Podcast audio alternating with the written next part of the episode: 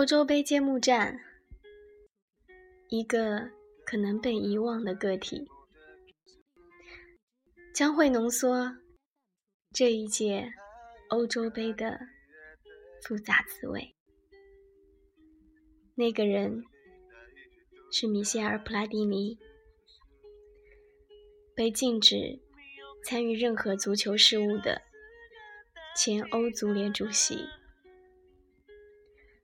但这届，在他祖国主办的欧洲杯，他被允许出席。这将是国际足联禁令中网开的一面。六年前，在欧洲杯主办权争夺中，普拉迪尼作为欧足联主席，宣布法国获胜。当时的竞争，法国战胜了土耳其和意大利，最终领先土耳其一票。一九九八年，法国夺取世界杯，普拉迪尼是组委会主席。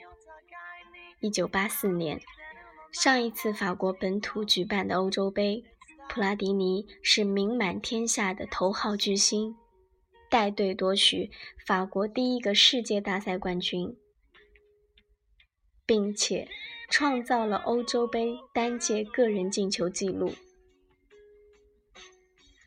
三十二年之后，他本来已经从一代巨星转型成为一个优秀的足球改革者，很有希望入主国际足联。但是在二零一六年的欧洲杯，普拉迪尼却只能以戴罪之身，在得到临时性豁免的条件下。登上欧洲杯看台，因为国际足联对这位前国际足联副主席的惩罚是禁止参加任何足球活动。我不知道这样的禁止是否包含不允许普拉迪尼在自家后院踢球。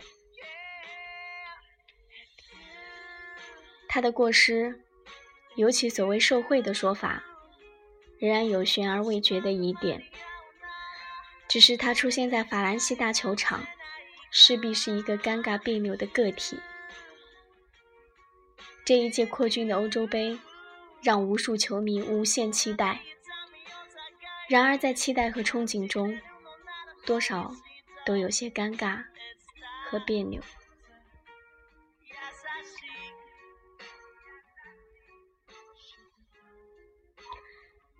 世界在变化。去年深秋巴黎的恐怖袭击，让这样的变化更加莫测。欧洲杯在变化，从参赛球队的数量到九零后球员完全占据舞台中心。然而，欧洲足球的变化却远不如环境和赛事制度变化那么多。揭幕战之前二十四小时。巴黎并没有呈现出浓郁的大赛气氛，并没有像我们在北京二环路上相当熟悉的各种旗帜飘扬迎奥运。法国人用一种怀疑、审慎、隐隐中深度担心的心情，期待着欧洲杯。媒体总喜欢描绘各种大赛的氛围，前瞻不炒作的呼啦呼啦，似乎赛事。就会贬值，各种赞助商也会跟随鼓噪。但2016欧洲杯是在有些冷清和平静过头的节奏中，一步步走向揭幕战。主办方将在揭幕战球场外围设置两层安检圈，并且建议球迷提前三小时到场。整个欧洲杯期间。超过九万安保力量投入到赛事保障，谁都不知道这是否会是安全的一届欧洲杯。但是，当揭幕战开场哨响起时，足球才会真正成为这一个月的世界主题。欧洲足球缺乏变化。欧洲杯却未必会遵循五大联赛的职业足球规律。过去一个赛季，西甲、德甲意甲和法甲都是卫冕冠军夺冠，皇马问鼎欧冠，塞维利亚三连冠欧联都不算新鲜，唯独与众不同的是莱斯特城在英超胜出，这在拉内利看来属于五十年一次的奇迹。本届欧洲杯前瞻，法国、德国和西班牙是夺冠热门球队，这同样不新鲜。不变的欧洲职业足球规律，有没有可能在变化的欧洲社会环境、欧洲杯赛制影响下发生变化？小组赛第三名球队也有希望进入到淘汰赛，而只要进入到淘汰赛，一场定生死的过关考验。变数会被继续放大。表面上看，欧洲杯已经不可能有新星诞生。哪怕回追到十二年前横空出世的鲁尼，熟悉英超的球迷并不觉得他当时还算是新星。在信息传递高度发达的移动互联网时代，世界大赛新星已然绝迹。但是和过往不同的在于，九零后完全占领舞台中心。法国的格里兹曼、博格巴、马夏尔，以及一年前还无人知晓的坎特；德国的克罗斯、德拉克斯勒、比利时的阿扎尔、卢卡库；一九八九年出生的威尔士人贝尔，以及英格兰众多九零后球员，都将成为球队的核心大将。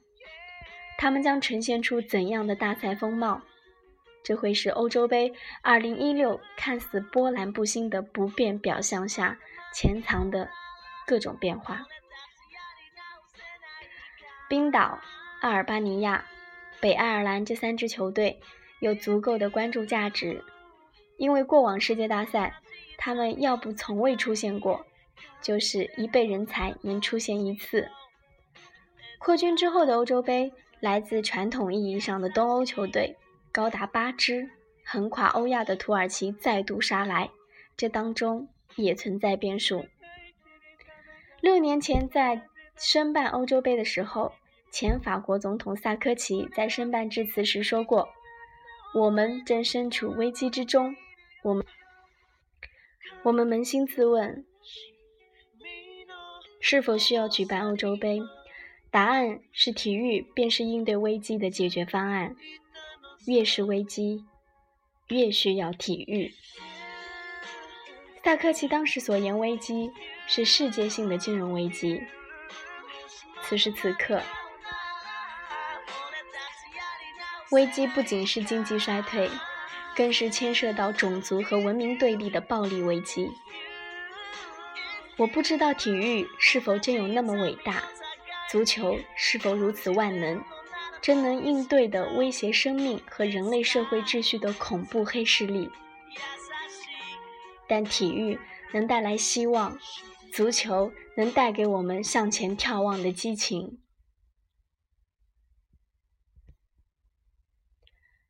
不变未必不好，变化未必都对，在不变与变之间。